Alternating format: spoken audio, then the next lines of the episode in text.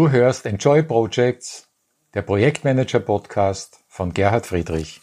Kommunikation. Wann immer ich mit Leuten, die in Projekten arbeiten, rede und danach frage, was ist denn eigentlich das Wichtigste, was entscheidet, ob ein Projekt erfolgreich wird oder nicht, kommt eigentlich so gut wie immer das Stichwort, es geht um Kommunikation. Nun sollte man meinen, dass in einem IT-Projekt Kommunikation ja zu den Kernkompetenzen gehört. Denn immerhin sprechen wir von der IKT, Informations- und Kommunikationstechnologie oder ICT im Englischen. Ja, da geht es einfach um Kommunikation. Allerdings gibt es zwischen der technischen Kommunikation und der menschlichen Kommunikation einige ganz gravierende Unterschiede. Und wahrscheinlich ist es gerade deswegen so schwer für technisch orientierte Kolleginnen und Kollegen mit diesen Kommunikationsherausforderungen zurechtzukommen. Der Punkt eins ist ja der klassische Satz von Paul Watzlawick, man kann nicht nicht kommunizieren. Wenn ich vor meinem äh, Computer sitze und nichts tue, dann passiert normalerweise auch nichts. Und der Computer wird nicht ungeduldig, wenn ich lange nichts tue und einfach nur hier sitze.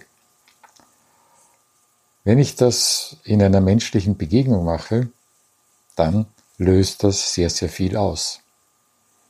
Oder wenn ich einen Anruf bekommen habe, den ich entgegennehmen konnte und dann nicht zurückrufe, dann kommt es auch sehr darauf an, wie lange ich nicht zurückrufe. Und es kommt auch darauf an, in welcher Beziehung ich zu dieser anderen Person stehe.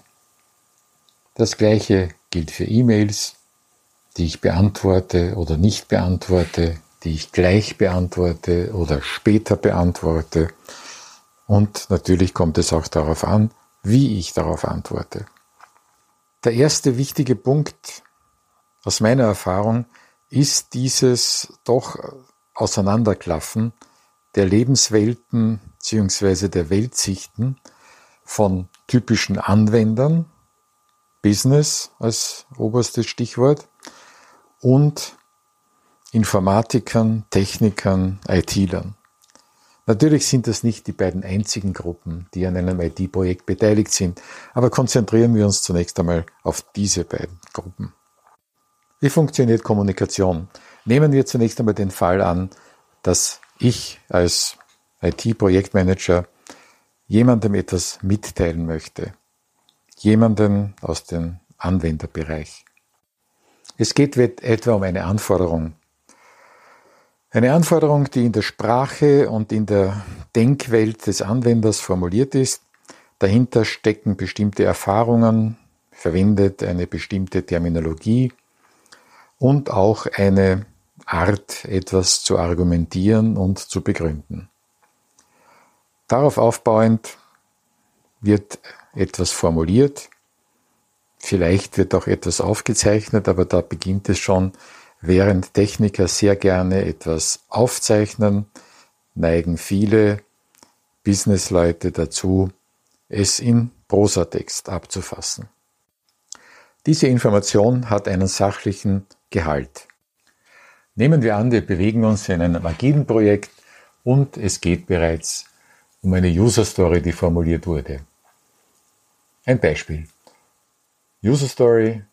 Wenn ich als Sachbearbeiter eine Zahlung freigebe, so entscheidet das System, ob diese Zahlung unmittelbar freigegeben wird oder ob noch eine zweite Person ihre Freigabe erteilen muss. Das erscheint demjenigen, der das formuliert, als eigentlich schon sehr ausführlich und sehr klar. Wenn ich nun auf IT-Seite diese User Story bekomme, dann könnte ich natürlich zunächst einmal auch schon kritisieren, dass der Zweck dieser Anforderung nicht klar formuliert ist, aber ich kann mir das noch denken, das wird wohl deswegen sein, damit eben nicht unberechtigte Auszahlungen freigegeben werden. Aber es gibt auf dieser Sachebene schon einige offene Fragen. Etwa, nach welchen Regeln entscheidet das System, ob eine zweite Person notwendig ist? Ist das immer so, dass es eine zweite ist? Äh, nein, offenbar nicht. Das geht ja aus der User Story hervor. Nächste Frage, die sich mir stellt. Wie wird diese zweite Person ausgewählt? Ist das immer dieselbe? Oder rotiert das und gibt es dafür irgendeine Regel? Oder dritte Frage, soll jetzt der Sachbearbeiter beeinflussen können, welche Person die Freigabe durchführen soll? Oder ist genau das unerwünscht? Und so weiter und so weiter. Nun gibt es mehrere Möglichkeiten darauf zu reagieren.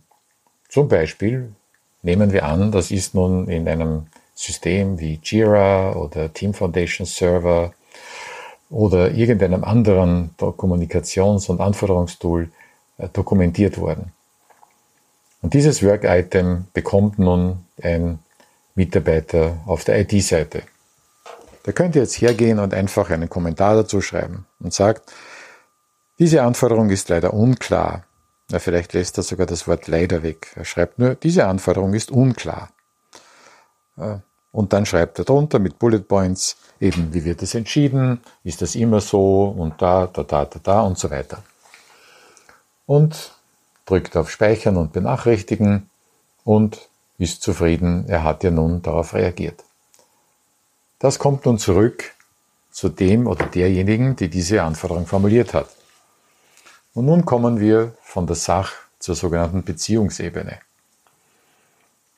Diese Art der Antwort kann in einem gut etablierten und gut funktionierenden Team als völlig okay und ausreichend angesehen werden. Wir bleiben also beide auf der Sachebene. Es kann aber auch sein, und das ist in der Praxis sogar häufiger der Fall, dass die Person, die die Anforderung formuliert hat, sich dadurch etwas auf den Schlips getreten fühlt. Nach dem Motto, äh, du weißt nicht, was du willst, das ist unvollständig und manche fühlen sich dann an ihre Schulzeit erinnert und haben hier so den Rotstift, mit dem das ausgebessert ist, mit all den Emotionen, die in der Erinnerung an diese unselige Schulzeit verbunden sind. Damit sind wir schon bei einem der Kernpunkte der Kommunikation, nämlich diese zwei Ebenen, der Sachebene und der Beziehungsebene. Und allein diese Unterscheidung gibt es natürlich in meiner aus technischen Auseinandersetzung mit einem IT-System nicht. Denn dieses IT-System kennt keine Beziehungsebene mit so komplexen Ausprägungen, wie es zwischen Menschen einfach ganz normal ist. Nun gibt es verschiedene Möglichkeiten, damit umzugehen.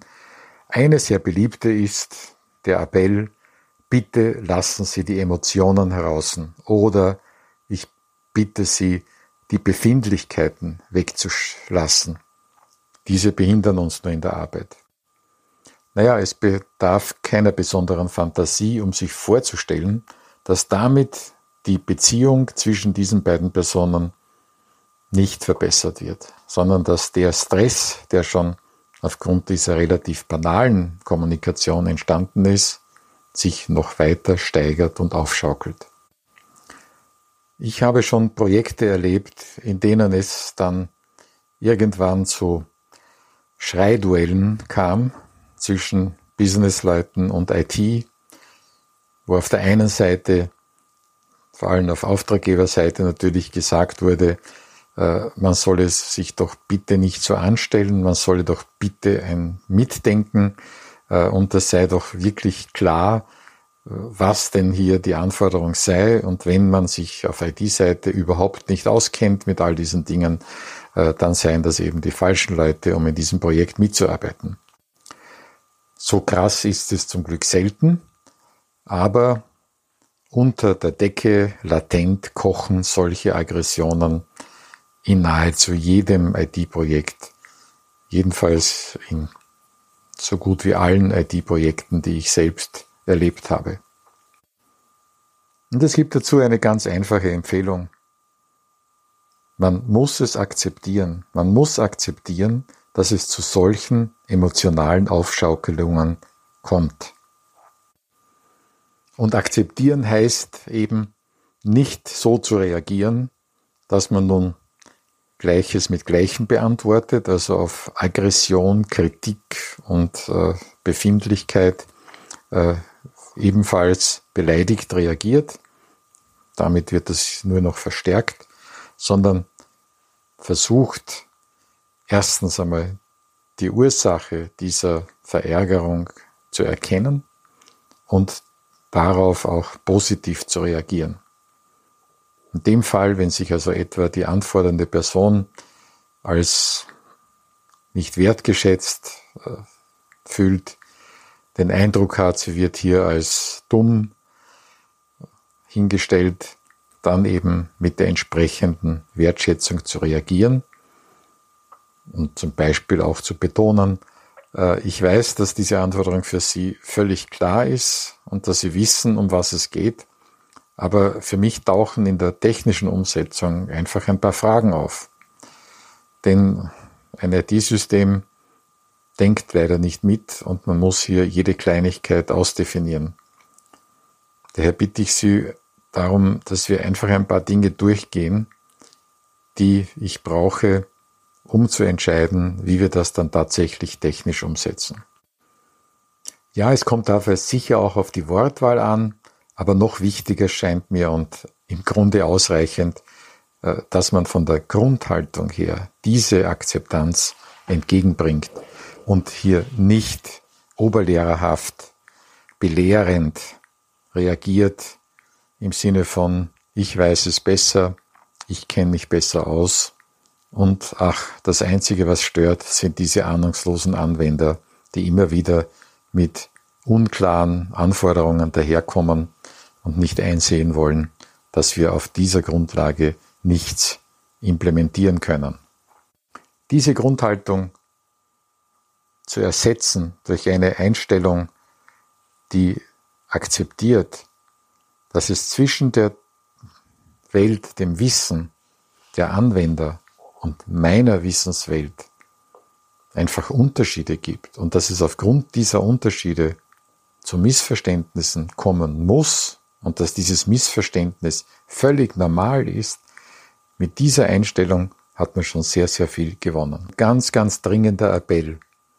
Ich habe das jetzt primär an die Leute auf IT-Seite gerichtet, aber wenn du zuhörst und auf der anderen Seite, auf Business-Seite stehst, dann gilt diese Aufforderung natürlich genauso.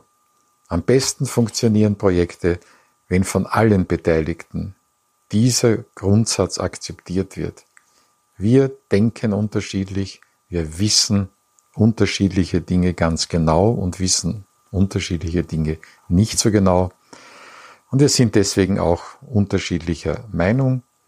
Wir sind nicht gleicher Meinung, was einfach und was schwierig ist. Wir sind nicht gleicher Meinung, was notwendig und was Luxus, Goldplating ist. Solche Unterschiede gibt es einfach. Und es kommt darauf an, hier auf Augenhöhe miteinander zu kommunizieren, die Interessen und Standpunkte des Gegenübers zu akzeptieren und die gegenseitige Wertschätzung nie außer Acht zu lassen. Dann funktioniert das. Und nochmals der Hinweis, Schweigen heißt nicht Zustimmung, Schweigen ist auch eine Art von Kommunikation, aber es ist eine sehr negative Art der Kommunikation. Daher rasch reagieren und nicht auf Anforderungen zum Beispiel, die man nicht versteht, durch Schweigen zu reagieren nach dem Motto, ich kenne mich nicht aus, ich lege das mal zur Seite und ich warte, ob sich der oder diejenige wieder meldet. Das ist kein guter Weg. Das führt direkt zu Eskalationen und letzten Endes zahlen wir in jedem unserer Projekte den Preis dafür, dass wir solche elementaren Kommunikationsregeln nicht befolgt haben. In diesem Sinne viel Erfolg bei der Kommunikation. Das wünsche ich dir, dein Gerhard Friedrich.